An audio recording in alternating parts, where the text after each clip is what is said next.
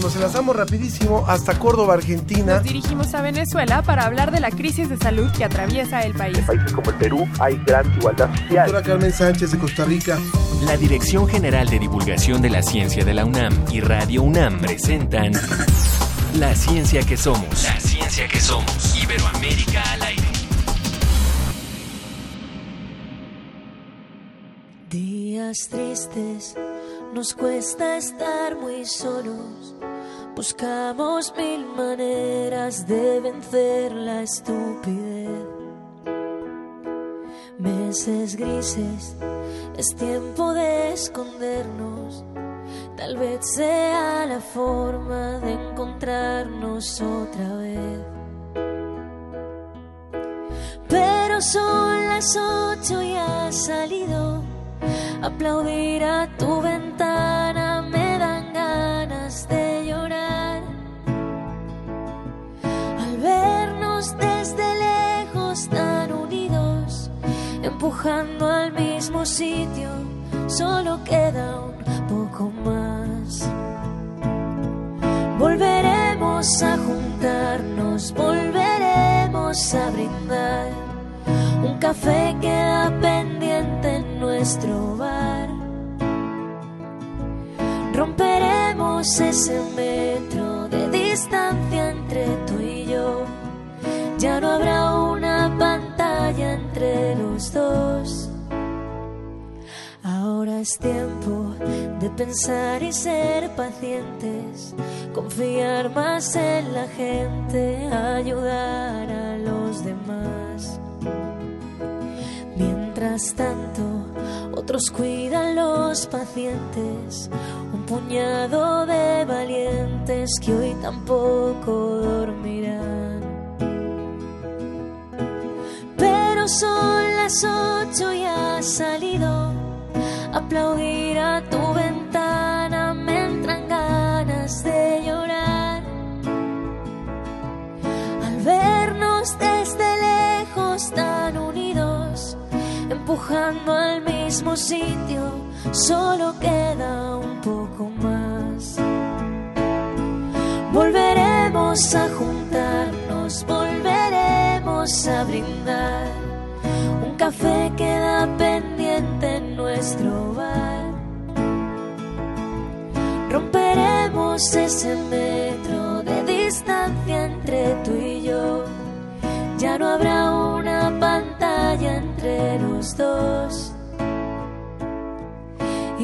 Después de pasar la cuarentena, habremos hecho un puente que unirá. Mi puerta al empezar la primavera. Y la tuya que el verano me traerá. Volveremos a juntarnos, volveremos a brindar. Un café queda pendiente en nuestro bar. Romperemos ese metro de distancia entre tú y yo. Ya no habrá una pantalla entre los dos.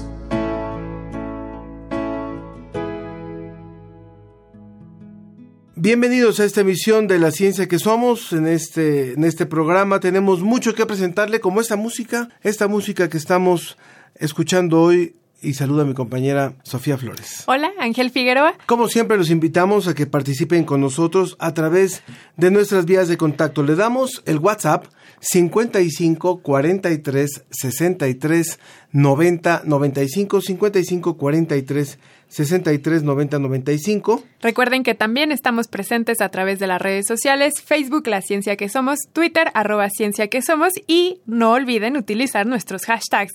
Hashtag La Ciencia que Somos, hashtag Somos UNAM.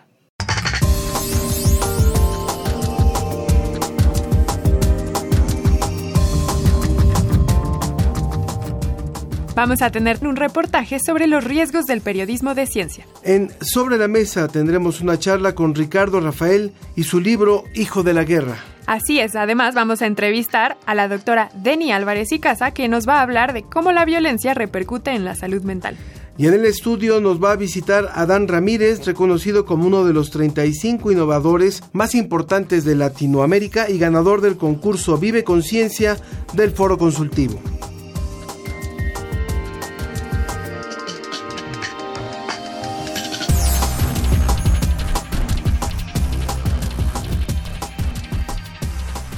Ahora escucharemos un reportaje de Carlos Hernández Zarza, Riesgos del periodismo de ciencia.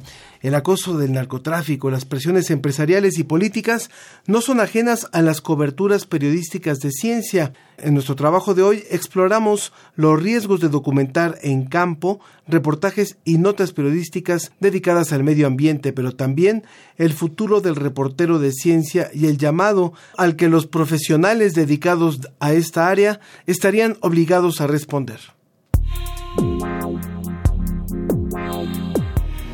El área científica mexicana sorpresivamente, si incluimos el medio ambiente en ella, incluye los componentes eh, de la violencia que por desgracia yo he, yo he, atestiguado, ¿no? No, no sufrí nada serio, pero además he indagado en científicos, ¿no? científicos que están en campo y sí existe constantemente esta fricción o este encuentro con este, grupos de crimen organizado. El periodismo de ciencia también enfrenta uno de los flagelos que en pleno siglo XXI ha dañado de diversas maneras al país, la permanencia de grupos de delincuencia organizada en reservas naturales. Iván Carrillo, experimentado periodista de ciencia, explica lo ocurrido en 2015 en las grutas de Juxtlahuaca, en el corazón del estado de Guerrero. Durante su investigación sobre la relación de los murciélagos y la industria del agave para la revista Nat vivió de cerca la presión ejercida por el crimen organizado sobre prácticamente todas las actividades, incluido el periodismo. A mí en concreto, en lo personal, me tocó en, el mero corazón de Guerrero, primero pasar varios retenes y tener que ocultar que eres periodista. Eso ya es una agresión a la, profesión, el simple hecho de tener que ocultar que eres un periodista.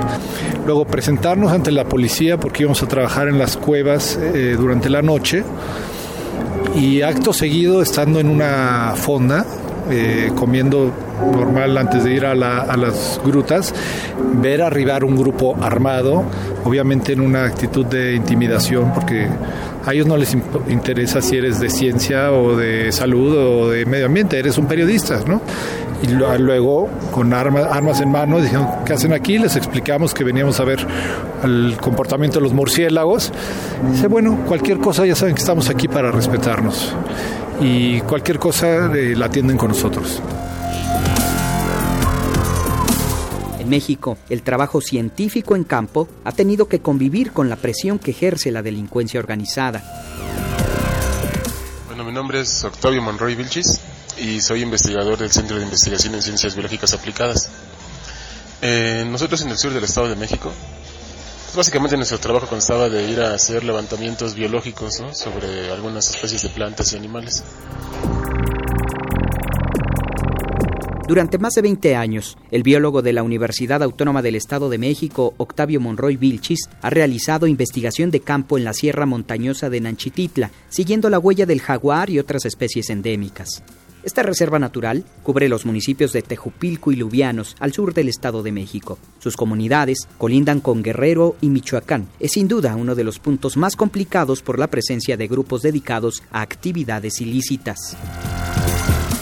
Que ese tipo de zonas son muy vulnerables, Pues la necesidad y las carencias de... Eso más bien las carencias de las necesidades más básicas, pues hacen que sean sitios socialmente frágiles y fácilmente manipulables o fácilmente convencibles a que hagan algo que, que les deje lo básico, ¿no?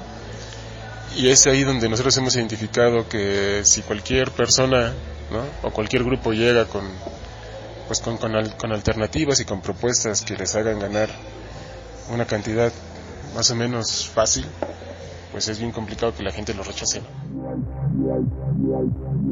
En comparación a la década de los 90, cuando comenzaron las investigaciones de la UAM en la zona, fue entre los años 2004 a 2008 cuando se recrudeció la incidencia de actividades ilícitas. Esto obligó a disminuir su trabajo científico y tuvieron que dedicarse a otros temas.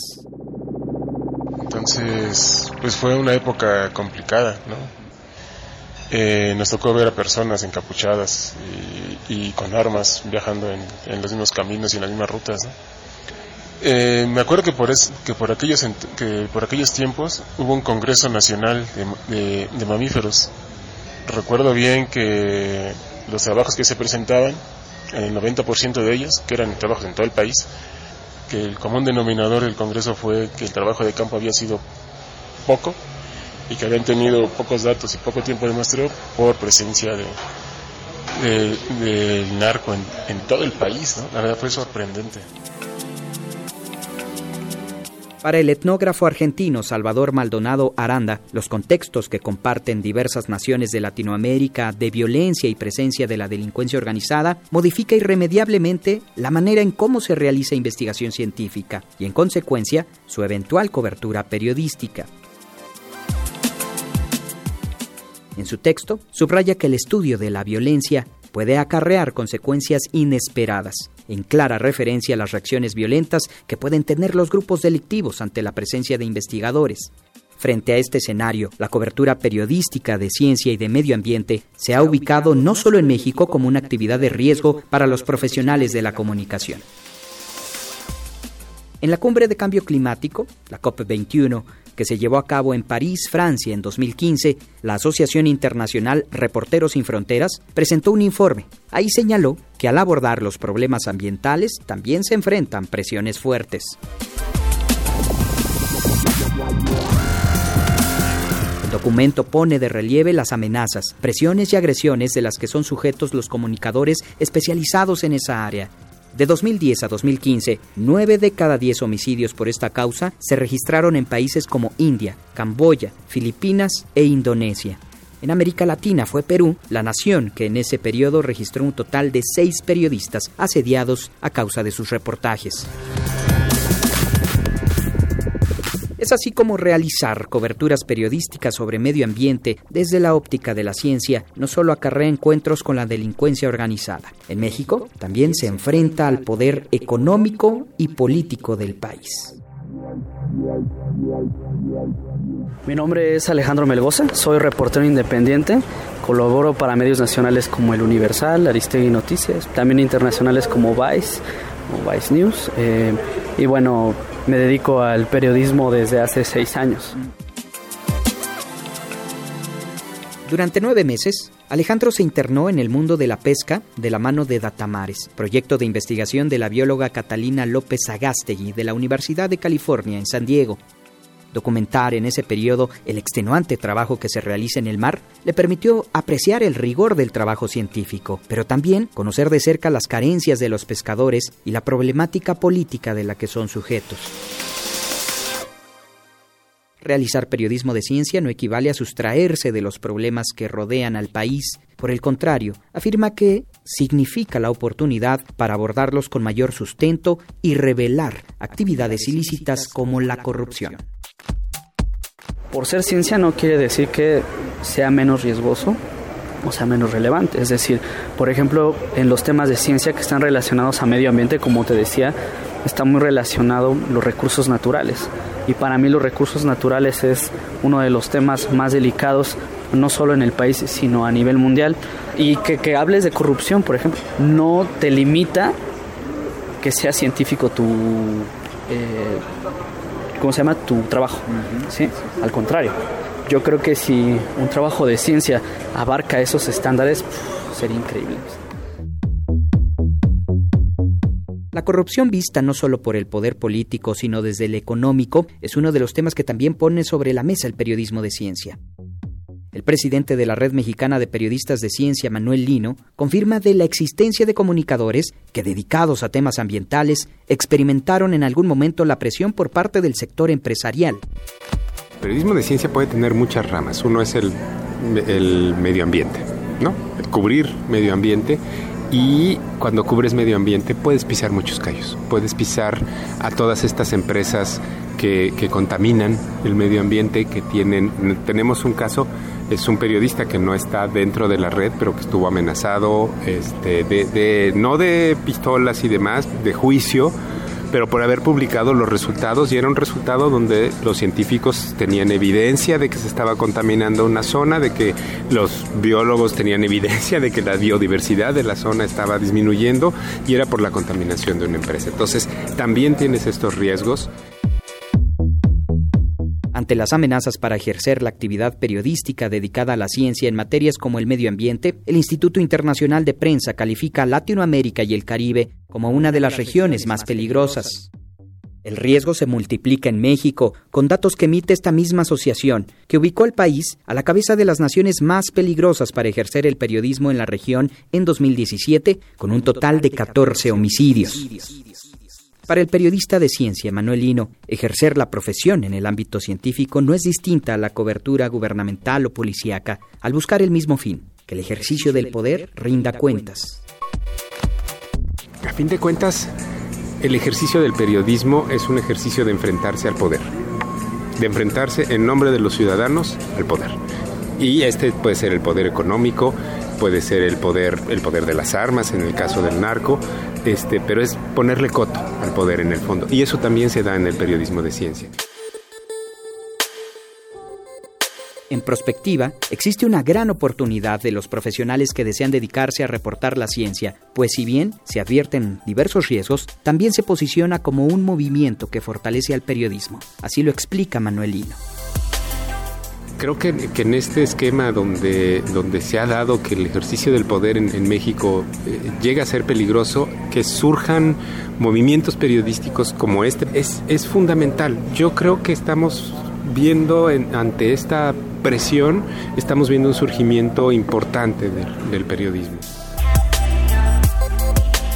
Para Iván Carrillo, el periodismo de ciencia está llamado en el futuro a reclamar y denunciar los abusos de los poderes públicos, económicos y fácticos como el crimen organizado. Creo que la violencia es uno de los factores que más pueden eh, atentar contra el periodismo de ciencia, de medio ambiente y pasar inadvertido completamente y que nosotros como profesionales lo normalicemos, ¿no? Decir, bueno, pues estás en su terreno, pues no es su terreno, ni es su territorio, ¿no? Desde la Universidad Autónoma del Estado de México, Carlos Hernández Sarza.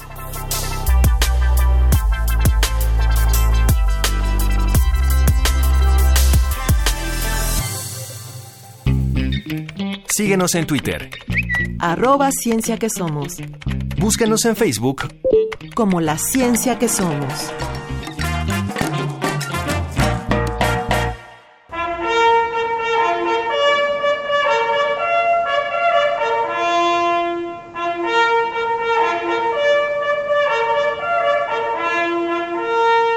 Un cuerno de cacería suena en Radiosfera.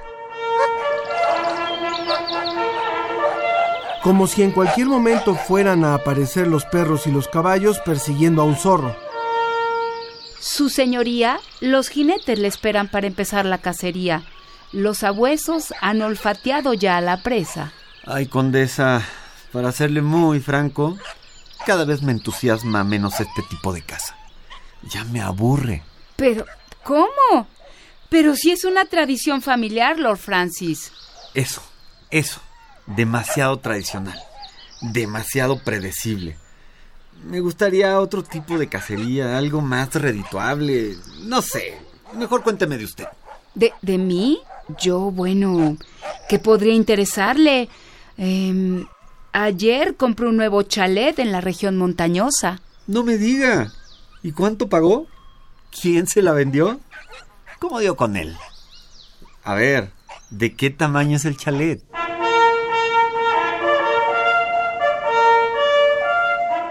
Hay muchos tipos de caza, mayor, menor, montería, cetrería. Pero aparte de la actividad de la caza o cinegética, como también se le dice, hay cazadores con otro tipo de sabuesos, que se dedican a la caza cibernética.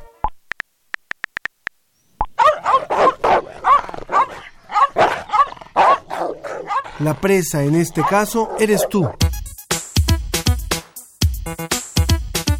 Miles de empresas por todo el planeta andan día y noche a la casa de nuestra información personal. Fabián Romo, director de Sistemas Institucionales de la Dirección General de Cómputo y Tecnologías de la Información de la UNAM, nos alerta sobre lo indefensos que están nuestros datos personales. Las aplicaciones que inocentemente bajamos al teléfono, las redes sociales, Facebook, WhatsApp, Instagram. Son expertos en lo que hoy se llama la ciencia de los datos. Cuando autorizamos a estas aplicaciones para que accedan a los datos en nuestro teléfono, quedamos como la zorra fuera de su escondite, vulnerables. Los datos que nos piden o a los que les damos acceso, a veces sin darnos cuenta, les sirven a estas compañías para hacer negocio. Bajo el pretexto de mejorar la experiencia del usuario, los cazadores detrás de la app cruzan la información y encuentran diferentes patrones de consumo y actividades. Todo lo que buscas en Internet, todo lo que compras, sirven para tener más claros tus intereses y tu perfil. Esta información se la venden, por ejemplo,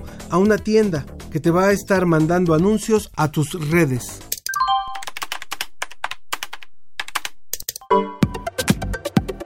A todos nos ha pasado. Buscas, por ejemplo, tenis para correr.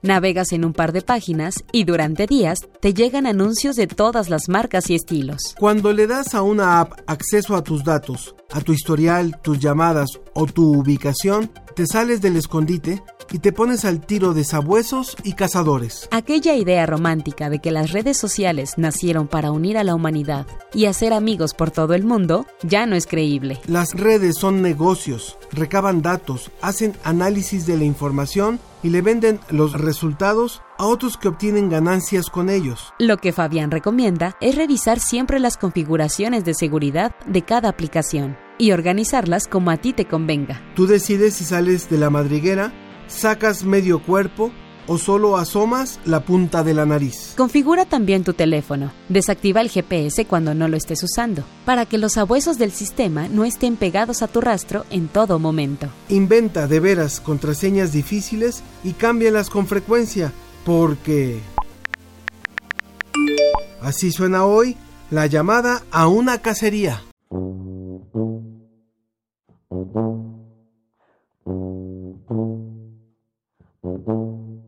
¿A quién estamos escuchando? Estamos escuchando a este hombre que se llama Pacho Dávila, que es un compositor y saxofonista colombiano y que ha escrito para diferentes formatos de jazz acústico.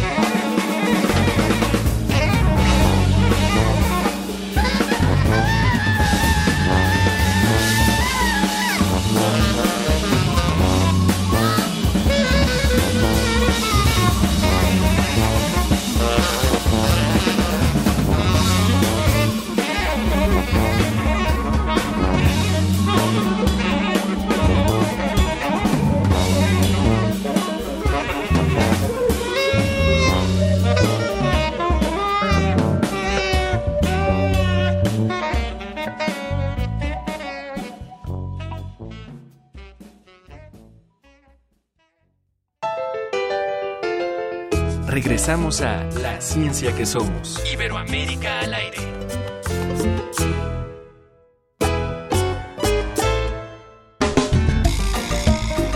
La ciencia y sus respuestas están sobre la mesa.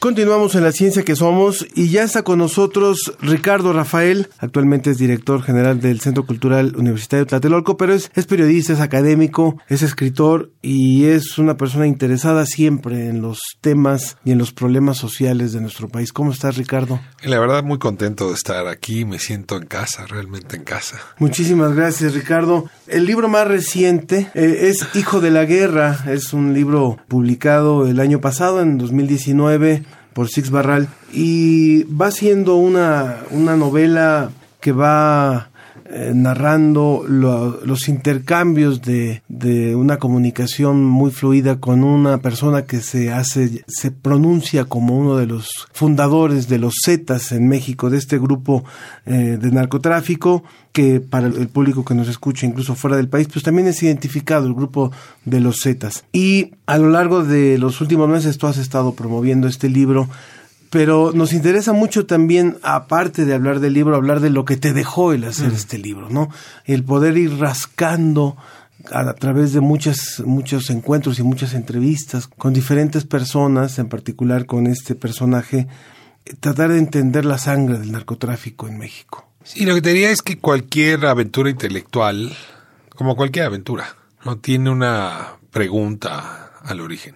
Y en este caso, la pregunta del hijo de la guerra, antes de que siquiera se llamara así, siquiera incluso fuese a convertirse en una novela, eh, pues es yo creo la pregunta de nuestra generación. Y es cómo llegamos a estas dimensiones del horror, de la violencia, la desaparición, la muerte, pues en muchas regiones de nuestro país. Y desde luego, si hay algo como de marco contemporáneo, es decir, cómo sucedió esto en nuestra generación, que cuando tú y yo nos atrevimos a venir a este mundo y a este país y a las calles de este país, muy lejos estábamos de estos niveles de violencia. ¿no? Volteas para atrás y el país vivía pues estadios ah, pacíficos ¿no? que hoy están rotos o quebrados. Y eh, si bien son los temas que cubres, entre otros, en este espacio. Si bien ha habido un esfuerzo académico, intelectual, periodístico, político, por comprender esta situación, eh, yo creo, y si me permites el símil, que los fenómenos sociales se pueden estudiar igual que la física, ¿no? Puedes entender los fenómenos mirando al macrocosmos, utilizando telescopios, ¿no? Cada vez más potentes, o lo puedes hacer mirando al microcosmos, ¿no? Este, y esto es una, una, especie de... Los aceleradores de partículas, ¿no? Te sirven para revisar pues el mismo fenómeno que un hoyo negro. No exagero mucho mientras los físicos no me contradigan. Pero e, en efecto, este texto no mira los grandes fenómenos de los cárteles y las empresas y la relación con el poder, sino al micropoder, a la microempresa, al sujeto. en este libro el átomo es el personaje principal. Y yo venía buscando, antes de que se me cruzara el Z9, pues alguna persona que del, habiendo vivido del otro lado de la violencia, es decir, de ese lado que no se alcanza a ver, me contara su historia. Estoy convencido en que pues más nos dejó Hannah Arendt, y mira que espero no exagerar, pero con su trabajo periodístico sobre el juicio de Eichmann, que sendos tratados a propósito del nazismo y la Segunda Guerra. O sea, solo el testimonio de Eichmann relatado puntualmente, pues dio el origen a, la banalidad del mal y que es uno de los libros fundantes. Y en ese sentido, pues, a, hombre, guardar las debidas proporciones y que la humildad necesaria, yo necesitaba buscar a mi propio Eichmann. Y un día, en efecto, alguien me hizo una llamada, me dijo, oye, sé que estás buscando a alguien que te pueda dar testimonio. Hay un sujeto escondido en una cárcel de Catepec, en la cárcel de Chiconautla, que dice ser uno de los 20 fundadores de los Zetas y quiere contar su historia. Si estás dispuesto, pues te consigo eh, una cita con él. Y así empezó esta aventura. Por eso yo te decía también al principio que de alguna forma mm, lo que refleja es un poco la sangre del narcotráfico y me refiero a las venas, a lo, que a lo que está más más hacia adentro, no tanto lo que se ve en, en, las, en las grandes corporaciones. Tú decías que te hacías y que nuestra generación se hace muchas preguntas de cómo llegamos a todo esto.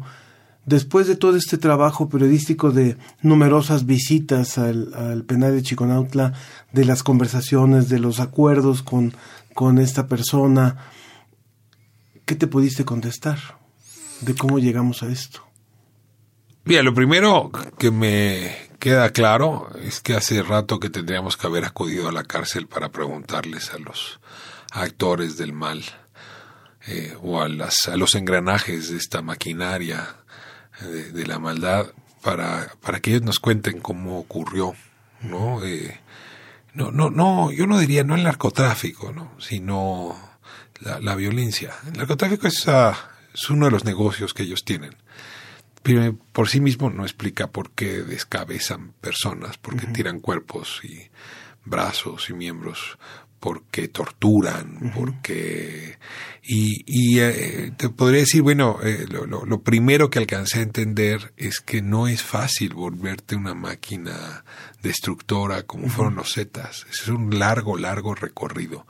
No, no es que me cure en salud y que tú y yo jamás participaremos eh, en actos de violencia y ahora regresaré a eso porque hay en efecto vas comunicantes de su violencia y mi violencia, pero, pero digamos ya el nivel del destazamiento, el despellejamiento, la tortura, el cercenamiento son, son cosas que ellos aprendieron.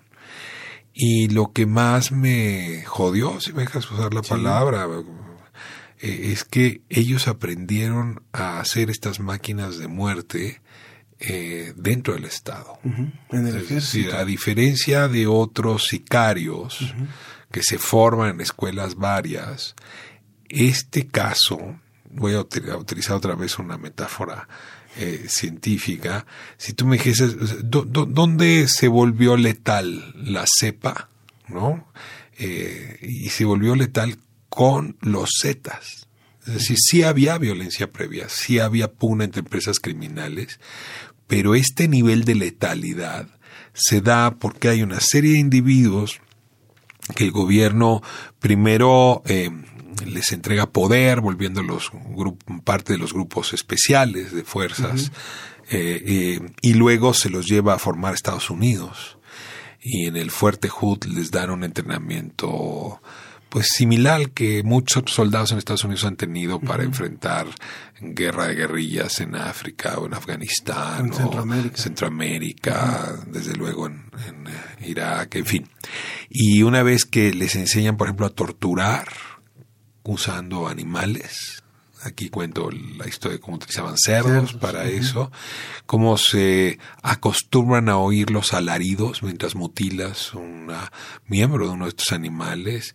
Y luego, y esta es una explicación muy dura eh, y al mismo tiempo pues fácil de, de exponer, em, los cuerpos cercenados eh, es una forma de marcar territorio. Sí, como las bandas grafiteras en los barrios, bueno, poner una cabeza de un lado y un cuerpo del otro lo que hace es trazar la frontera para decirle a tu enemigo tú no puedes pasar. Y si lo haces con el cuerpo de, de tu enemigo, todavía es más claro el mensaje. Entonces hay toda una semiótica criminal que eh, importamos de los Estados Unidos, que los Zetas se trajeron y que cuando regresaron a México, en lugar de, pues, yo diría administrar, gestionar por parte del Estado la fuerza letal que habían entrenado, la fuerza humana letal, lo que hicieron muy rápido en ese momento, estamos hablando de los mediados de los 90, fue entregar a este grupo de gafes primero a la policía judicial, muy jovencitos con este entrenamiento los nombraron de pues a, eh, policías eh, responsables en las delegaciones de Reynosa, de Matamoros, en fin, de la frontera. De veintitantos años. De veintitantos, muy jóvenes, muy bien pagados, entrenados en estas lides, y ya fue, eh, digamos, de la noche a la mañana que bascularon, es decir, sus propios jefes, los entregaron para que fueran eh, cuerpo guardia, guardianes, ¿no? Guaruras de, de Osiel Cárdenas Guillén. Entonces, de pronto, Osiel Cárdenas Guillén tiene veintitantos, eh, pues, ah, individuos con estas capacidades dispuestos para ser usados en su empresa y asignados por el- la propia Procuraduría. Más tarde el delegado que los mandó a trabajar con Osiel Cárdenas fue a dar a la cárcel, eh, eh, Horacio Aparicio, eh, en fin. Entonces, eh, tendríamos que advertir que el Estado estuvo al origen de esta violencia. Es decir, si hay un vínculo, un eslabón muy potente entre la violencia que tú y yo hemos observado, vivido de cerca, ¿no? Y el origen, eh, ahí estaría el Estado, habiéndolos entrenado y habiéndolos ubicado en lugares muy sensibles y habiéndoselos entregado a una empresa incipiente criminal que entonces comandaba Osir Cárdenas Guillén. Estamos conversando con Ricardo Rafael, eh, académico, escritor y también periodista, escritor, eh, autor del libro Hijo de la Guerra, presentado recientemente. Y a mí me gustaría también preguntarte, el, el, el tamaño del, del narcotráfico finalmente ha ido permeando y no, no tenemos que dar demasiada explicación. Y hablabas del México de cuando nosotros nacimos, que somos coetáneos más o menos, al México que hoy tenemos. Entonces estamos frente a una sociedad que ha vivido, ha convivido y ha sobrevivido al narcotráfico y a sus ramificaciones. ¿Cómo se ha ido metiendo esto eh, a partir de, de esta experiencia que representó los Zetas y cómo, cómo se ha ido diversificando, cómo ha ido eh, corriendo por diferentes canales en diferentes estados, con diferentes organizaciones, no, no volviendo a hablar del macro, sino del micro México eh, y de las familias y de todo lo que está adentro de, este, de esta organización. Sí, a ver, tienes ahí como dos, otra vez, ¿no? Como dos formas de abordar el tema. Eh, a ver, lo, lo primero que tengo que decir es que cuando tienes individuos entrenados militarmente, pues son individuos que eh, casi por instinto, casi en automático, piensan en controlar territorios. Entonces, muy pronto, eh, la intención de este grupo, estoy hablando de 96, 97, ya era controlar un territorio pues vital para nuestro país, económicamente vital, que es Tamaulipas. Eh, cuando yo empiezo la conversación con el Z9 en la prisión de Choconautla, eh, eh, para romper el hielo empezamos a hablar de los tatuajes que traía en el cuerpo. Y en la parte baja trasera del cuello traía cinco estrellas. Y cuando le pregunto, ¿y esas estrellas qué son? Me dice, los cinco primeros estados que conquistamos. Después me aclararía que en efecto habría sido Tamaulipas, buena parte de Veracruz, Coahuila, eh, Guerrero no lo controlaron todo, pero se controlaron Acapulco, eh, Michoacán luego ya se convertiría y estaría haciendo la, familia michoacana, pero el origen son los zetas los que están ahí y podría sumar de alguna manera a San Luis Potosí. Pero a ver, en realidad había una idea militar de control de territorio y, era un control del territorio que eh, en primera instancia estaba financiado por el tráfico, el trasiego de drogas, fundamentalmente cocaína en ese momento pero es muy importante observar a estas estructuras criminales como una empresa con varios departamentos. El principal ingreso sí venía del trasiego de cocaína traída de eh, Colombia y sobre todo del, digamos, del proveedor alterno opuesto al proveedor que tenían los de Sinaloa. O sea, la pugna entre Cali y Medellín que hay en Colombia se repite y entonces tienes al cártel del Golfo mucho más ligado a Cali y al cártel de Sinaloa más ligado a Medellín. Y luego voy a decir una cosa más interesante. Y las pugnas al origen es porque hay una competencia de precios. Como en Colombia se rompe el pacto de precios, entonces aquí hay una lucha para estabilizar los precios. Entonces no, no, no me voy a eternizar en esta lógica, pero aquí es cuando empiezas a ver que la dimensión es mucho más fuerte, que unos señores muy malos, ¿no? Que si les cortamos la cabeza y los ponemos arriba de la chimenea se acabó el problema. Estás hablando de empresas. En esas empresas, en efecto, el ingreso principal es el narcotráfico, pero te permite ese ingreso que es fijo, que es abundante, controlar el resto de los negocios ilegales de la región. Entonces, muy pronto, el cártel del Golfo, como había ocurrido poco en algunos otros lugares, particularmente en Juárez, el cártel del Golfo comienza a controlar trata de personas, prostitución, eh, venta de carros ilegales, eh, migración ilegal, ¿no? Eh, y cualquier negocio que se dejara. Y luego un poco eh, también venta de seguridad, ¿no? Lo que hoy conocemos como la extorsión, o sea, no, este, entonces ese conjunto de negocios hace que la empresa sea muy potente. Y la empresa tiene un brazo armado. Los Zetas en ese momento no eran la cabeza de la organización, solamente era el frente armado de esta empresa y, en efecto participaban exclusivamente para ganar territorio y una vez que ya controlaban dejaban que la empresa entrara. Y bueno, este hombre te va contando pues cómo se van haciendo de esos territorios y luego cómo les da avidez y de pronto empiezan ya a exigir ellos no solamente es el brazo armado, sino formar parte de la directiva. No, no, no, no te adelanto lo que ocurriría hacia la segunda mitad del libro, pero ya cuando el Lasca, ¿no? ¿Te acuerdas? El Z3, ¿no? Lascano, Heriberto Lascano, emerge como cabeza de los Zetas, ya estás hablando de uno de estos sujetos que se vuelve dirigente de la compañía. Eh, pero ah, creo que ahí hay una observación que si tú vas mirando de abajo hacia arriba, entiendes mejor cómo fueron permeando a partir del negocio, a partir del control territorial y luego el control político. Y cierro con última idea. Cuando hablo del control político es que ya es tanta la fortaleza que compran presidencias municipales, compran o aniquilan y establecen policías municipales y muy probablemente ahora no estamos lo estamos constatando eh, logran comprar o volver a adherir a los gobernadores y probablemente a fuerzas federales que pensamos en ese momento estaban combatiendo al crimen organizado. Eh, eh, es muy claro que en, todo esto un beneficio de esta, de esta corrupción y de esta vinculación hacia, hacia quienes sustentaban el poder, ¿no? Y, e incluso se convirtieron en parte del poder. Eso está más que dicho y, y a mí me gustaría también a partir de esto que tú has podido profundizar, se podría entender alguna forma en la que los gobiernos los, tanto los gobernadores como el gobierno federal en su momento, más allá del beneficio económico que pudo representar algún tipo de acuerdo con esas organizaciones, hayan querido establecer otro tipo de beneficio de control hacia la sociedad. Es decir, así como la ignorancia en nuestro país ha sido un mecanismo de control, o la pobreza ha sido un mecanismo de control, o cierto fanatismo ha sido un mecanismo de control, el dejar crecer de esta manera el narcotráfico ha tenido otro objetivo político desde tu punto de vista? Eh, yo creo que habría varias cosas que decir. Eh, eh, quizá de órdenes distintos, pero los menciono a partir de tu pregunta. este control del territorio muy rápido quiere saltar de lo ilegal a lo legal.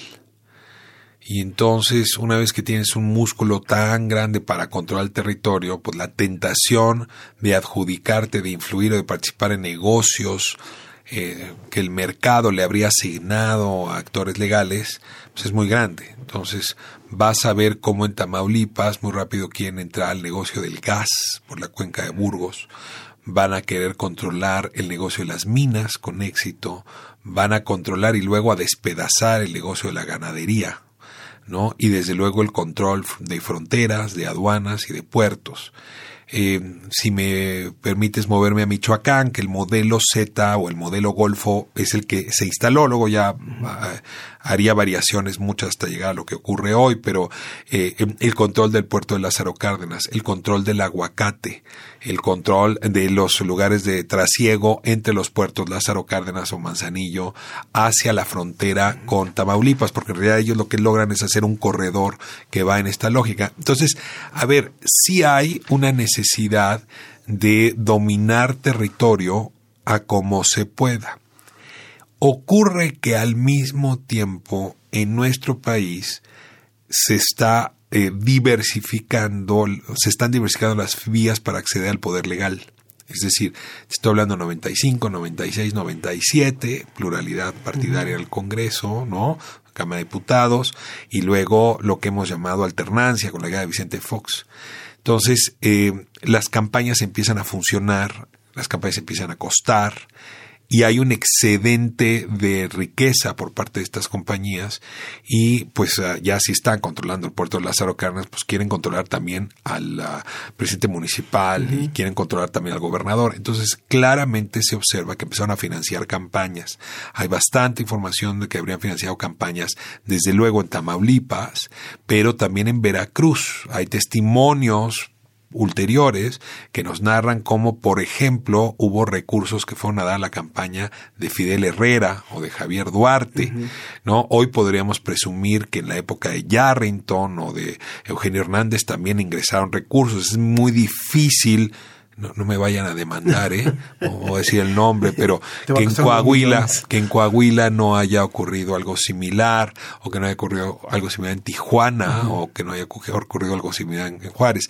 Es decir, empiezan a penetrar eh, eh, eh, las campañas, en fin. Y hay un último elemento que él narra, yo no tengo forma de probar, pero eh, él cuenta que los políticos empiezan a utilizar a los Zetas y bandas similares como sicarios para eliminar a sus enemigos. Entonces, si tienes un presidente municipal, un candidato a presidente municipal que es adverso, lo amenazas, lo eliminas, secuestras, y él cuenta que lo contrataron varias veces, incluso como negocio personal, para enfrentar adversarios políticos, lo cual hace que la lisa electoral se mezcla con una batalla criminal y ahí sí tenemos una express que explicaría por qué tenemos tantos asesinatos políticos pues de 2000 para la fecha y, además increciendo, ¿no? Es decir, la cantidad de candidatos a presidentes municipales que murieron en el año 18, hombre, se explicaría en buena medida con esta lógica. Estamos conversando con Ricardo Rafael, autor de Hijo de la Guerra, director del Centro Cultural de Tlatelolco, de nuestra UNAM,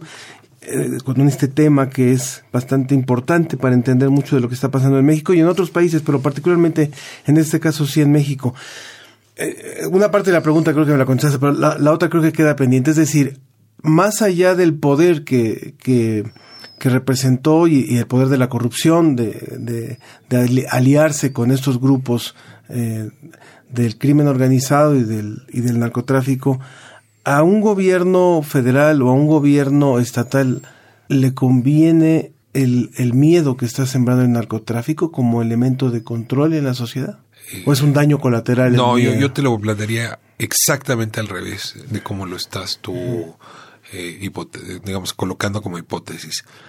Yo creo que estamos viendo en esta violencia también una expresión de una revuelta social muy grande. No puedo negar que observo este fenómeno y en algún lugar alcanzo a ver pues partículas, visos de nuestra revolución de 1910. Y déjame ponerte un ejemplo. En 1910, 9 de cada 10 eh, mexicanos eh, adultos no tenían una propiedad su nombre. Pues muchos muchachos de 14, 16, 18 años, porque además la bola en aquel entonces era de esa edad, no tan distinto como ahora. No es que hayan entrado a la lucha maderista por el discurso del prócer ahora revolucionario. Eh, probablemente el tema de democracia y votos y elecciones o no reelección no, no eran argumentos realmente atractivos. No, ellos sabían que iban a hacerse de un arma y que esa arma un día se iba a convertir en un pedazo de tierra. Entonces, en realidad, entrar a la bola fue una forma de, de provocar un cambio importante en la manera como estaba distribuyendo pues el poder económico y político del país. Desde esta perspectiva, desde esta perspectiva, yo sí me atrevo a advertir que esta dinámica de empresas criminales, que como decía, se acelera eh, con el caso de los Zetas, pero eh, pues para enfrentar a los Zetas, entonces del otro lado del cártel de Sinaloa, pues contrata también paramilitares y eh, luego cuando se cinde los Beltrán Leiva también contratan paramilitares, en fin. Eh, o sea, cuando estas empresas criminales empiezan a reclutar eh, masivamente jóvenes, estos, muchos de estos muchachos en nuestro país que, eh, que, que- vieron copado su horizonte económico y personal profesional. Es decir, que, eh, deja plantearlo así, lo mejor que les podía pasar era trabajar para una empresa maquiladora en Torreón con ingresos mensuales de seis mil pesos y de pronto pues empiezan a ver que el primo, que el cuñado entra a este negocio y ahora tiene casa en Phoenix, Arizona, ¿no? Entonces se vuelve tentador sumarse a esta empresa. Y ahí es donde tenemos otra parte importante de este lego eh, del terror, ¿no? Es decir, había una reserva muy abultada de jóvenes que no habían visto en la migración a Estados Unidos una opción o que si la tenían vista no estaba todavía al alcance. Y del otro lado una empresa que estaba dispuesta a ofrecerles ascenso social vertiginoso. Y, y, por cierto, no 2.300 pesos mensuales como jóvenes construyendo el futuro, ni 1.300 como las Benitas Juárez. O sea, estás hablando pasar de ingresos de 6.000 pesos mensuales, que era el tope más o menos, a ingresos de 30.000, 27.000 pesos. No, no hay eh, recurso público que te permita hacer ese.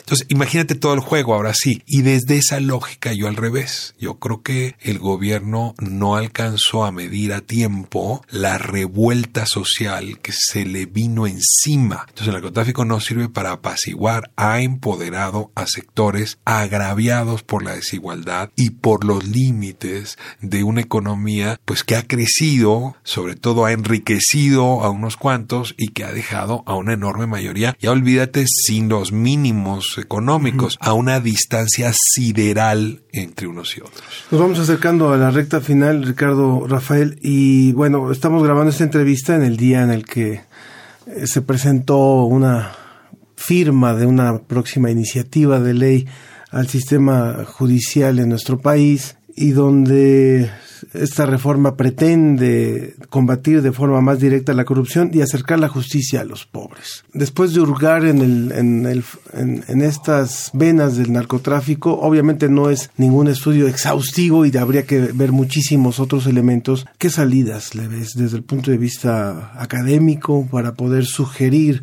eh, una mayor integración de soluciones que no sean únicamente los 2.300 pesos o que no sea decirle a los corruptos o a los, a los narcotraficantes fuchicaca. Mira, yo creo que ha habido mucha arrogancia periodística y académica y desde luego política frente a esta circunstancia. Hay un resorte humano, natural, que te lleva a suponer que tú y yo estamos muy lejos de los perpetradores del mal. Y te prometí esa respuesta al principio. Sí, a nosotros nos mandaron a al Fuerte Hood, ni nos hicieron gafes, ni nos hicieron policía judicial. Pero el conjunto de entendidos eh, que permiten que un hombre sea violento en este país, la falta de límites a nuestra ira, eh, la falta de controles a nuestro comportamiento particularmente el de los varones, eh, es algo que ha estado muy presente. Si yo sí creo si me permites conectar con lo que estamos viviendo en la universidad y en otros lados, que esta guerra fratricida es una de las expresiones más agudas del patriarcado que hoy está siendo cuestionado. Y el patriarcado nos reúne al Z9 y a mí. O sea, en eso nos parecemos. En eso ambos estamos atrapados por la banalidad del mal. Y sí creo que en lo personal, y aquí respondo tu primerísima pregunta, la posibilidad de ir todos los miércoles a conversar en Chiconautla con el Z9 pues sacó de esa prisión año y medio después a otra persona. Es decir, me entendí mejor, entendí dónde soy partícipe de esta violencia, entendí que la distancia humana no es tanta, es decir, que entendí que solamente en estas conversaciones podemos reconstruirnos, que si yo sigo pensando que del otro lado están los malos malos, de este lado están los buenos buenos, no van a hacer más que malos aportes a la solución y que en efecto hay que aproximarnos a la manera del mal, hay que entrar a las cárceles, hay que platicar con ellos, hay que entender el fenómeno tierra a tierra, tenemos que dejar los cubículos. Los periodistas tenemos que dejar de hacer reportajes de escritorio. Si no cruzamos la frontera, si no les damos las manos, si no conversamos cara a cara, vamos a seguir tomando decisiones muy equivocadas desde el respirador, desde el macrocosmos. Y en ese sentido sí creo que este es el gran aprendizaje. Quizá te estoy respondiendo no con una solución, sino con una actitud y creo que la humildad necesaria para aproximarnos a, al mal es, es, urgente para, para no seguir tomando decisiones donde en realidad unos y otros disputan a ver quién es más inteligente o, o quién eh, tiene eh, los mejores adjetivos o quién se planta mejor, más macho, más varonil para enfrentar esa violencia. Eh, quizá lo que necesitamos es un nivel de escucha mucho mayor, de justicia en efecto muy pegada al suelo y que permite restituir lo que se rompió entre nosotros. Pues mira, lo que sí te diría es que este no es para nada un texto académico. De hecho, no es una novela sobre el narcotráfico. En realidad es la relación entre dos personas. Un periodista, que sí, de alguna manera me proyecto yo en el libro, y pues un individuo que fue criminal esta no es una narconovela porque no te cuento su ascenso y sus maravillas y sus mujeres. Te cuento su caída. Porque cuando yo hablo con él está en caída libre. La adicción a la droga, a la heroína, los dolores, el sufrimiento que le ha implicado la vida que eligió. Entonces sí, eh, en su dolor y mi necesidad de comprensión se construye una trama novelada donde pues él me cuenta muchas cosas que yo no pude corroborar y por eso prefiero presentarlas como ficción y yo cuento otras que sí pude corroborar y por eso es novela de no ficción. Entonces ahí hay un ejercicio literario que intenta, pues como otros recursos, comunicarse con un público más amplio que creo necesitamos, como yo lo necesito, como tú lo necesitas, mayor conciencia, ciencia de nosotros mismos sobre el drama que estamos viviendo, si queremos que este siglo no concluya como ha empezado. Ricardo Rafael y el hijo de la guerra, muchas gracias por haber estado con nosotros. No, muy contento de estar aquí, te agradezco muchísimo. Continuamos en la ciencia que somos. La ciencia que somos, la ciencia que somos. Entrevista. Estamos de regreso en La Ciencia que Somos para dar inicio a nuestro siguiente bloque. Vamos a hablar sobre la violencia y la salud mental. Y para eso tengo a la doctora Deni Álvarez y Casa, quien es psiquiatra especialista en el área e investigadora del Seminario de Estudios sobre la Globalidad de la Facultad de Medicina de aquí de la UNAM y del Instituto Nacional de Psiquiatría Ramón de la Fuente. Hola doctora, ¿cómo está? Hola, muy bien. Buenas tardes. Gracias por estar con nosotros en la ciencia que somos. Como lo mencionaba al inicio, vamos a hablar sobre violencia y salud mental y estamos muy acostumbrados a entender a la violencia desde esta parte pues del conflicto, de la guerra, pero se nos olvida también que al final somos humanos y que esto impacta en nuestra humanidad. ¿Qué relación hay entre los eventos violentos y nuestra salud mental? ¿Por qué existe un vínculo entre estos dos temas? Bueno, eh, una relación que es francamente importante. Se ha identificado ya desde hace un tiempo que es frecuente que antes del inicio de algunos trastornos mentales exista un evento altamente estresante. Tiene que ver con que se modifican una serie de factores, tanto hormonales como de algunos sistemas de respuesta al estrés. Las causas biológicas de los trastornos mentales y los factores sociales son complejos, pero lo que podemos decir es que al final del día la violencia sí ocasiona una respuesta de estrés importante y que esa respuesta de estrés a nivel biológico puede tener que ver con el desarrollo o con la recurrencia de algún trastorno mental. Y bueno, por otro lado hay que considerar que cuando ocurre un hecho de violencia normalmente no viene solo, sino que el sujeto también está expuesto generalmente a muchas otras condiciones que pueden ser adversas y estresantes. Entonces sí hay una relación muy importante entre la exposición a la violencia y el inicio de los trastornos mentales. Por supuesto. Ahora, los trastornos mentales se entienden como este, como usted ya lo dijo, un desequilibrio que ocurre no solamente en cuestiones mentales, sino desde, si nos vamos un paso para atrás, desde nivel fisiológico, biológico en nuestro cuerpo humano. Y usted mencionó el estrés. Sabemos que el estrés genera la liberación de ciertas hormonas que nos hacen sentir como predispuestos para eventos que puedan ponernos en riesgo. En términos fisiológicos, ¿qué sucede en nuestros cuerpos, doctora, cuando estamos enfrentados a eventos de violencia? Los seres vivos, eh, y esto bueno pasa desde los reptiles, poco menos de desarrollo, hasta los primates y nosotros estamos dotados de un sistema de respuesta que le llamamos el sistema del miedo y también se ha descrito el sistema de la ira. Lo que ocurre es que cuando estamos ante una situación que percibimos como potencialmente amenazante, tenemos tres posibles reacciones. Una de las reacciones es la ansiedad, ¿sí? Puede haber también una sensación de pánico o puede haber enojo. Y lo que vamos a ver en la conducta es que las personas a veces reaccionan con enojo, con pelea para defenderse de esa agresión o ese evento amenazante. A veces lo que intentan es huir Mm. debido al miedo y a veces se paralizan. Mm. Y a nivel fisiológico, bueno, lo que ocurre es que en ese momento, en efecto, se liberan una gran cantidad de factores, eh, de neurotransmisores, cambia el balance de algunas hormonas, cambia la actividad de ciertas partes del sistema nervioso central, que justamente lo que pretenden es preparar a nuestro organismo para tener esas respuestas y defendernos ante esa situación que está amenazándonos. Doctora, ¿y estas respuestas ocurren tanto en niños como en adultos? ¿Cuál es la situación poblacional de eh, la respuesta a estas respuestas biológicas cuando nos enfrentamos a sus a eventos violentos? En realidad, eh, todos presentamos estas respuestas. Eh, lo que puede ocurrir es que en efecto hay algunas personas que tienen, por diferentes motivos, quizá una mayor reactividad al estrés. Eso sí pasa. Ahora, con los niños hay una condición que sí vale la pena mencionar. Los niños, lo- los menores de edad, incluso hasta la adolescencia, parece ser que cuando se exponen a este tipo de eventos estresantes, lo que ocurre es que quedan de alguna manera más sensibilizados. ¿Esto qué quiere decir? Que en un futuro es posible que su respuesta al estrés empiece a ser, por así decirlo, no es la más adecuada. Es como si quedara una marca o una memoria. Ok. Por eso es que los eventos estresantes que ocurren en edades tempranas pueden tener repercusiones a lo largo de la vida. Doctora, y en el caso mexicano, latinoamericano, incluso hasta iberoamericano, en el que la prevalencia de eventos violentos, específicamente, bueno, en, en Latinoamérica que vivimos esta guerra con el narcotráfico, pero bueno, estoy hablando también de pobreza, de migración, de hambruna. ¿Cuál es el prospecto de esta población que se está enfrentando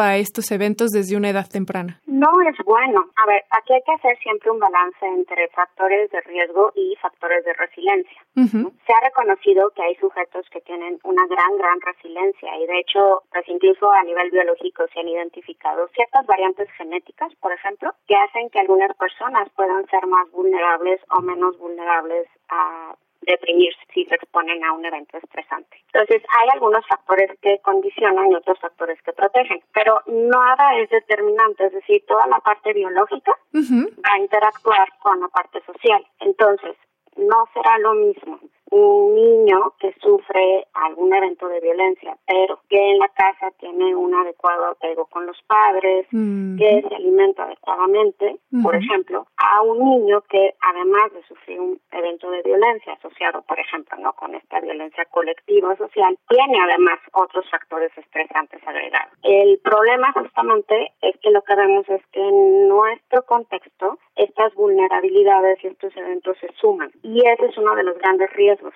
que a veces no existen tantos factores protectores como factores de riesgo. ¿Y hay algún índice o algún marcaje que establezca si hay ciertos eventos que tienen mayor generación de, de, factores negativos a la persona. Es decir, por ejemplo, que eh, la pobreza probablemente no sea tan detonadora de factores eh, psiquiátricos como otro factor. ¿Eso existe o no hay manera de medir cuál es peor? Caso, sí, hay unos estudios muy famosos, de hecho en México se han hecho también, eh, que tienen que ver con adversidades en la infancia y qué ocurre con la salud mental después en la adultez, infancia y adolescencia. Entonces, sí se han hecho como análisis de cuáles son los diferentes eventos o factores adversos que pudieran conferir más riesgo. Lo que se ha encontrado dentro de todo ese conglomerado es que sí existe una relación mayor entre los eventos que tienen que ver con violencia, con haber sufrido violencia y el desarrollo posterior de trastornos mentales. Esto está sobre todo, digamos, circunscrito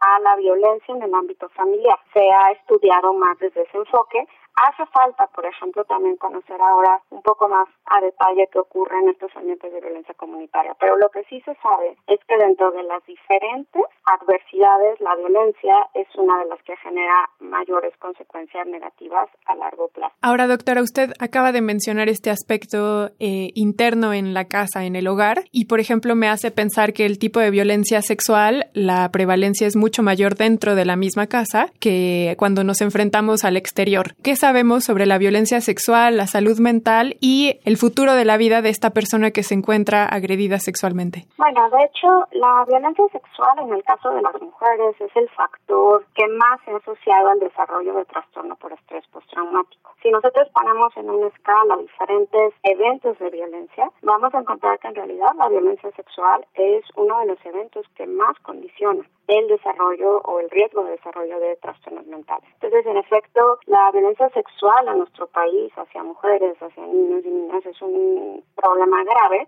porque va a ser un factor que eh, tiene una repercusión importante en la salud mental. Y el problema es que tenemos esta situación de suma de violencias, ¿no? Es violencia al interior del hogar, es violencia a nivel comunitario, a nivel colectivo, es decir, tenemos violencias que se están superponiendo en muchos ámbitos. En este caso, bueno, usted lo acaba de mencionar, el estrés postraumático, que ya es un padecimiento que se vive recurrentemente a lo largo de la vida de la persona. ¿Existen estadísticas que muestren qué proporción de la población está expuesta a ciertos tipos de violencia? ¿Quiénes ya están diagnosticados con este, por ejemplo, estrés postraumático o algún padecimiento derivado de esta exposición a la violencia? ¿Y cuáles son las prospecciones de la población, no solamente a corto, sino a largo plazo también? Pues mira, aquí lo que tenemos de problema es que la encuesta nacional de salud mental se hizo en el 2003.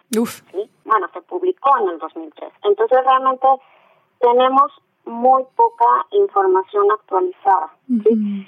Por lo tanto, desconocemos, esa es la realidad hoy en día, el panorama real de lo que está ocurriendo con la salud mental, sobre todo en zonas eh, afectadas o mayormente afectadas por la violencia colectiva. Claro. Porque evidentemente no va a ser lo mismo mm. medir a la Ciudad de México que ir a Tierra Caliente, por ejemplo. A Guerrero, para los que nos que escuchan fuera. Por así decirlo, ¿no? Entonces, en la encuesta que se hizo en el 2003, realmente lo que encontramos a nivel poblacional pues sí fue una prevalencia baja de trastorno por estrés postraumático, digo, si no me equivoco, como 1.2% a lo largo de la vida, es decir, una, una prevalencia. El problema más bien tiene que ver con lo que debería o muy posiblemente está ocurriendo ahorita. Nosotros hicimos un estudio en población que acude a atención ¿no? en centros de salud, que no es lo mismo evidentemente que una población en general, y sí encontramos eh, unas frecuencias muy altas de trastorno mm. por estrés postraumático. De acuerdo. Recuerden que estamos hablando con la doctora Deni Álvarez y Casa, quien es psiquiatra especialista perteneciente a la Facultad de Medicina de la UNAM y al Instituto Nacional de Psiquiatría Ramón de la Fuente. Doctora, usted también acaba de mencionar este lugar guerrero que para las personas que no nos escuchan en México es una zona cooptada por el narcotráfico en la que incluso en estas zonas, no nada más en Guerrero, sino lo hemos visto en otras partes de México, hemos visto, por ejemplo, que menores de edad están ya armados, se les enseña ya a usar armas, o hemos visto escenas que dentro de las escuelas los niños hacen simulacros o incluso ni siquiera simulacros, cuando hay eventos de, de violencia fuera de sus escuelas que tienen que cuidarse. ¿Qué pasa con estos niños? ¿Qué estudios se han hecho con estos niños que están creciendo en esta realidad, en el caso mexicano, en el caso colombiano en su momento? ¿Qué se sabe de esto? En el caso de México, por ejemplo, Guerrero es en efecto una zona como afectada bastante afectada por la situación de la violencia colectiva en México. Tiene que ver con justamente también la dificultad de entrar a estos contextos. A veces no es tan sencillo trabajar en estas zonas.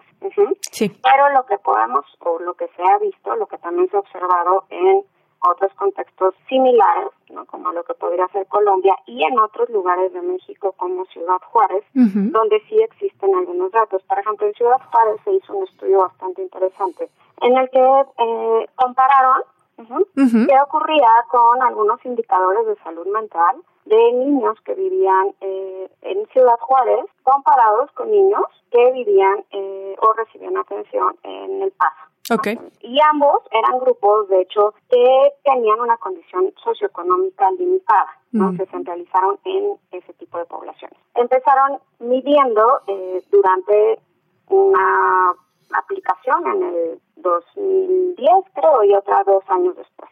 Y lo que sí encontraron es que en el caso de los niños que estaban en Ciudad Juárez y que habían estado expuestos a una mayor cantidad de eventos violentos, tenían mayores problemáticas de conducta. Ujú.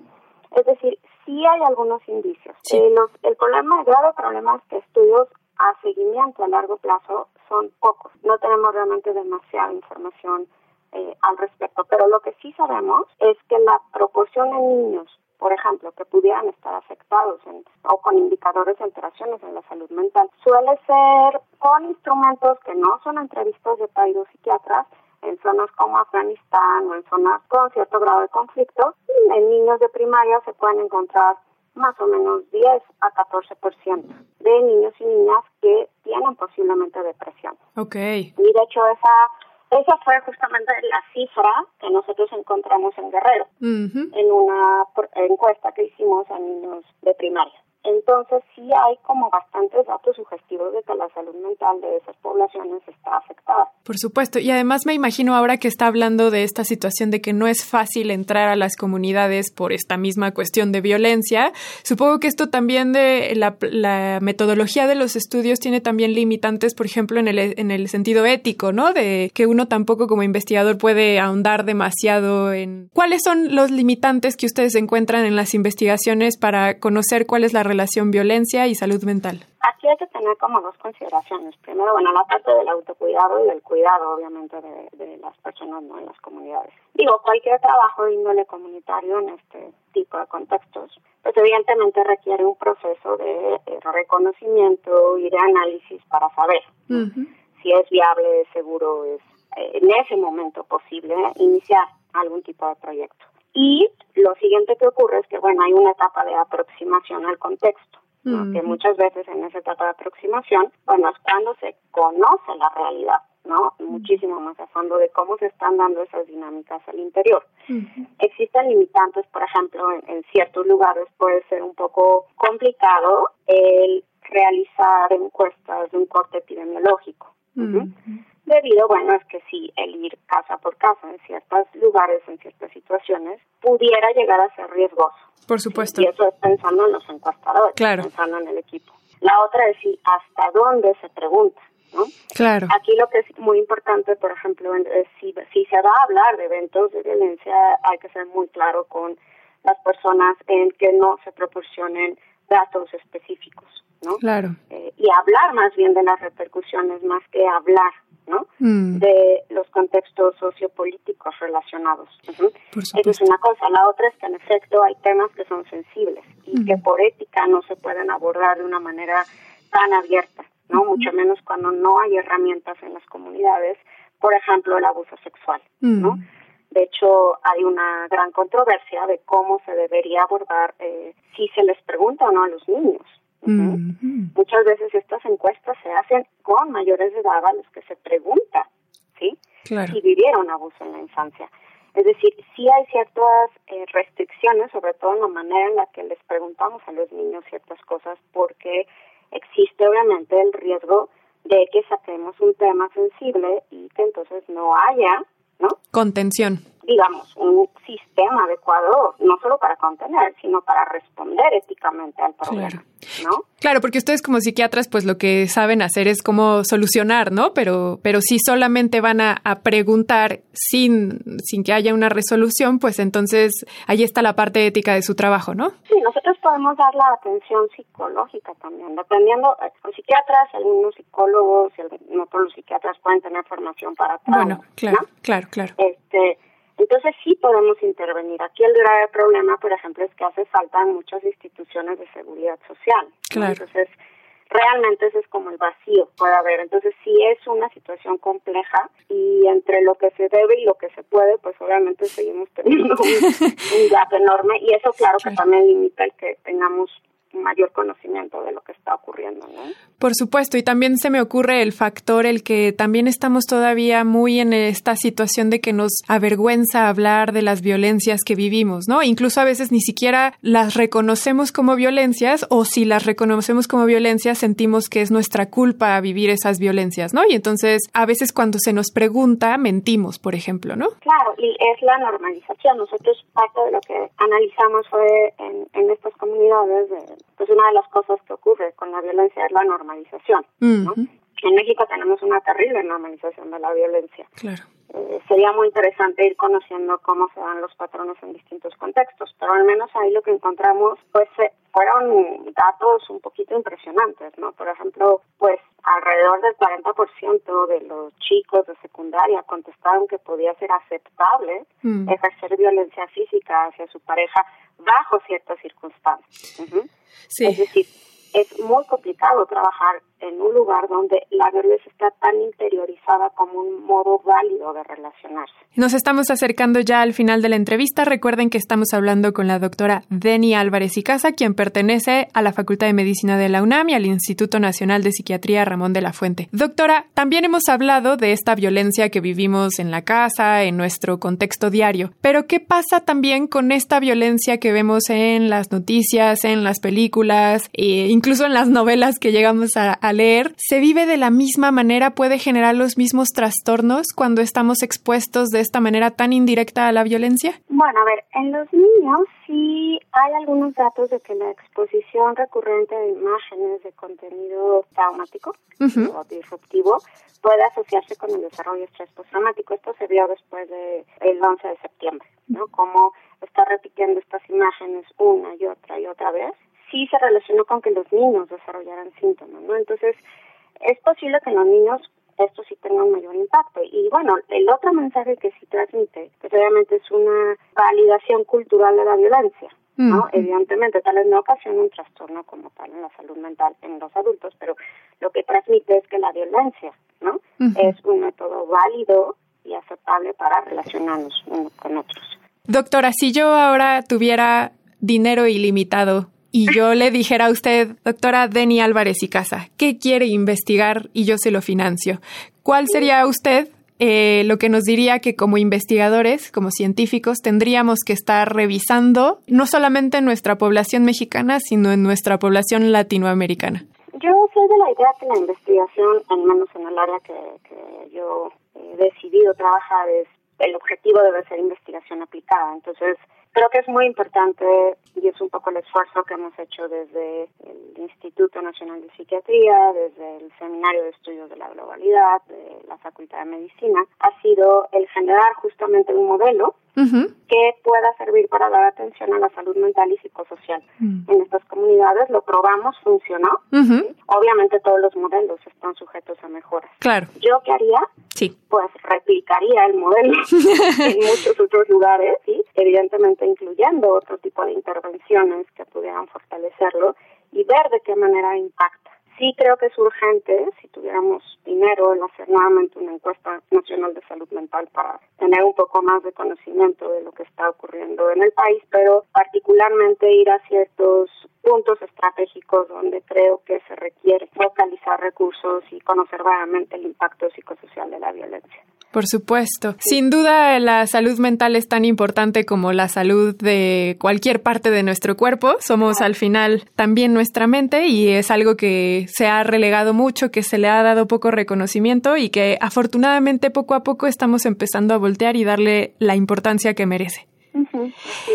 Doctora, poco a poco. exactamente, poquito a poco y esperemos que sí llegue alguien que le diga, doctora, tenga todo el dinero que usted necesite, hagámoslo. Maravilloso. Le agradezco mucho, doctora Deni Álvarez y Casa, doctora psiquiatra especialista en el área e investigadora del Seminario de Estudios sobre la Globalidad de la Facultad de Medicina de la UNAM y también del Instituto Nacional de Psiquiatría Ramón de la Fuente. Le agradezco mucho por habernos hablado de este tema tan importante. No, a ustedes, gracias por la invitación. Gracias. Seguimos en La Ciencia que Somos.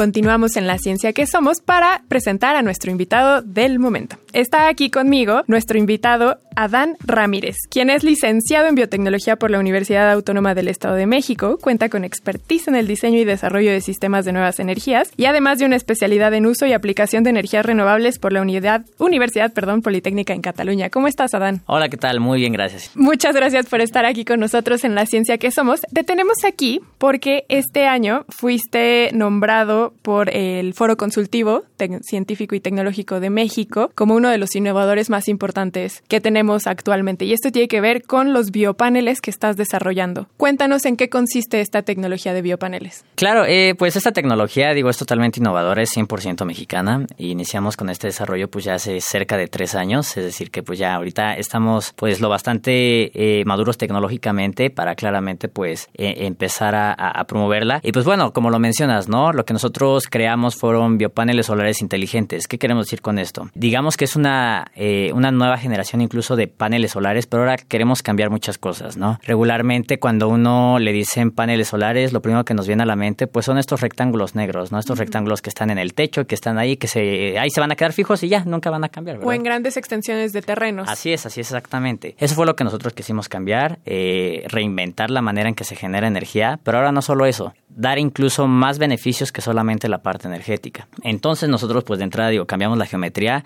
ahora es una geometría triangular, eh, nos basamos principalmente, utilizamos microalgas y nanopartículas de carbono en el mismo sistema, con lo cual pues ahora incluso tiene una apariencia verde, semitransparente, y ahora no solo eso, ¿no? sino que se busca colocar en ventanas, en techos como tragaluz, incluso en muros, sobre todo porque lo que buscamos es esta generación de electricidad, pero al mismo tiempo también generar oxígeno y absorber dióxido de carbono probablemente no sea tan intuitivo pensar en algas en estos paneles. ¿Por qué ustedes utilizan algas y qué relación tiene con lo que acabas de decir de la producción de oxígeno? Contextualízanos en este nuevo uso de organismos biológicamente importantes. Lo que utilizamos nosotros son, digamos, si son algas, pero en este momento nosotros ocupamos microalgas, es decir, eh, microorganismos más pequeños de tamaño pues micrométrico. Los utilizamos nosotros porque este tipo de microorganismos lo que hace es funcionar de manera muy similar como una planta, es decir, genera fotosíntesis, lo cual hace que produzca oxígeno y absorba el dióxido de carbono. Entonces, pues eh, de esta manera es como nosotros vemos que ahora podemos aprovechar estos microorganismos para, pues llamémosle, limpiar el aire, ¿no? En este momento donde pues es, es pues emergencia del cambio climático, donde se ha ya determinado que es momento de hacer algo sí o sí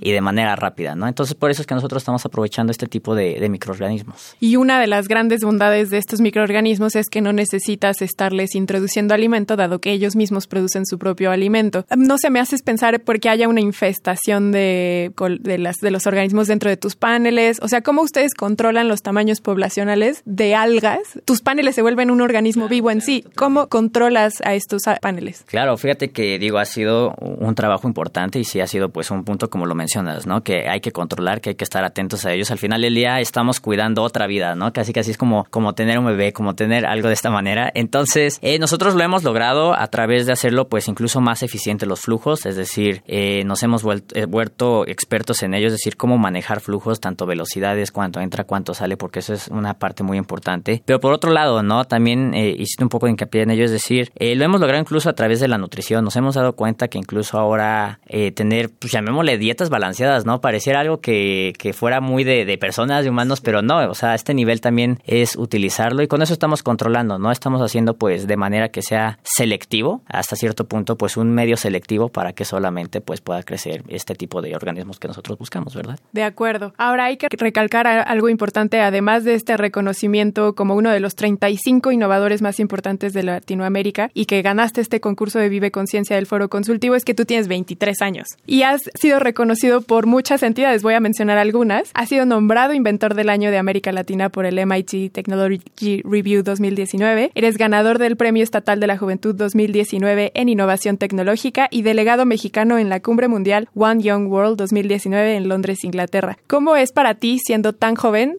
tener estos reconocimientos? Porque tú me hablas de esta tecnología eh, biológicamente activa. Bueno, para los biólogos es muy obvio pensar en que las algas pueden producir esta energía, pero no tenemos este salto hacia la aplicación tecnológica. Y tú sí lo traes. Tú viste este concepto biológico y lo aplicaste a una tecnología que trae beneficios. Entonces, y eso te ha dado todas estas premiaciones. ¿Cómo es que, siendo tan joven, ha sido para ti esta experiencia? Sí, muy emocionante, digo, ha sido un, camino bastante emocionante, incluso divertido, yo creo que es una parte, el hecho de disfrutar, el hecho de disfrutar pues todo este proceso de desarrollo tecnológico, yo sé que a veces pues se puede ver complicado, ver muchos retos detrás de ellos, pero bueno, ¿no? Luego encuentras la manera de cómo resolverlos y es cuando pues empieza a generar esta parte de, diversión, ¿no? De ver que te pones un reto y ahora superarlo. Claramente pues este trabajo no es solamente de uno, eh, hay todo un equipo detrás, un equipo detrás donde eh, pues lo hemos estado desarrollando, eh, tanto de jóvenes como también incluso investigadores con experiencia también se han unido con ello. Entonces, es ahí, ¿no? Donde nosotros hemos aprendido el hecho ahora, no solamente es eh, la parte de innovación, ¿no? Y de desarrollo tecnológico, sino ahora manejar, pues, eh, una metodología de trabajo intergeneracional en donde combinamos, pues, juventud eh, con la parte de experiencia, ¿no? Porque digo, los investigadores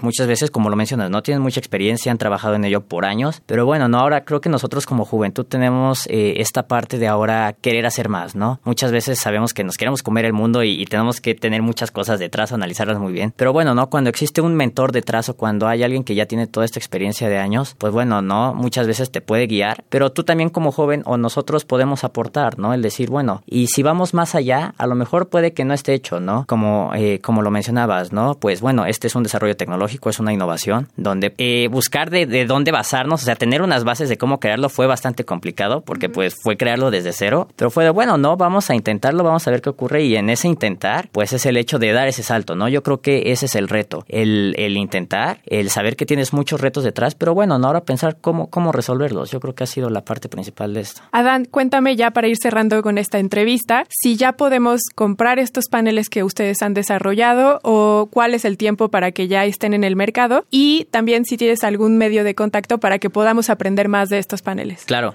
eh, pues bueno, en este momento eh, la tecnología está en los últimos pasos, es decir, está en la última parte de la maduración tecnológica. Estamos por salir al mercado. Eh, estamos teniendo una planeación de que esperamos que a finales de la segunda mitad de este año pueda estar ya finalmente en el mercado. 2020. Así es, 2020. Y pues bueno, no si quieren saber más acerca de ellos, seguirnos eh, todas las redes sociales, tanto en Facebook, Instagram, LinkedIn, en todo donde quieran encontrarnos. Nos pueden buscar como Green Fluidics, Green de verde, Fluidics como de fluidos, Green Fluidics, o si no, incluso pueden hacerlo en el buscador en línea como Biopanel Solar Inteligente y ahí pueden encontrarlo. Porque hay que decir que tú eres cofundador y director de tecnología de esta empresa que mencionas, Green Fluidics, una de las primeras empresas de biotecnología espacial del mundo, donde se coordina, promueve y genera innovaciones disruptivas para la industria aeroespacial y energética. Estos paneles los van a usar también para la industria aeroespacial. Claro, claro, digo, es algo que hemos encontrado, digo, es, es bastante interesante. Yo creo que en un inicio no, no lo encontramos así, pero se fue dando sobre el camino, sobre todo porque agencias espaciales internacionales han volteado a vernos, porque más allá de la parte energética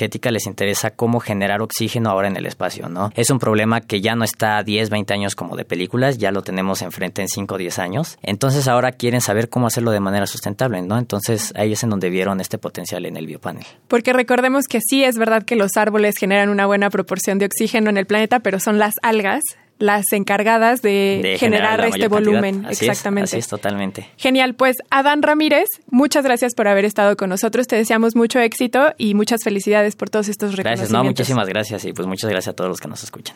Gracias a ti. Nos despedimos por hoy en esta emisión de La Ciencia que Somos y agradecemos como siempre que hayan estado con nosotros, pero también a todo el equipo que hizo posible el programa de hoy. Así es, le agradecemos mucho a Susana Trejo, a Alma Cuadros y a Sharon Hernández en la producción. En la operación técnica, a Ricardo Pacheco y Arturo González. Y en la producción general, Claudia Ogesto. Y en la conducción, Sofía Flores. Y Ángel Figueroa. Les agradecemos mucho por habernos sintonizado en La Ciencia que Somos. Esto fue La Ciencia que Somos. Iberoamérica al aire. Los esperamos el próximo viernes.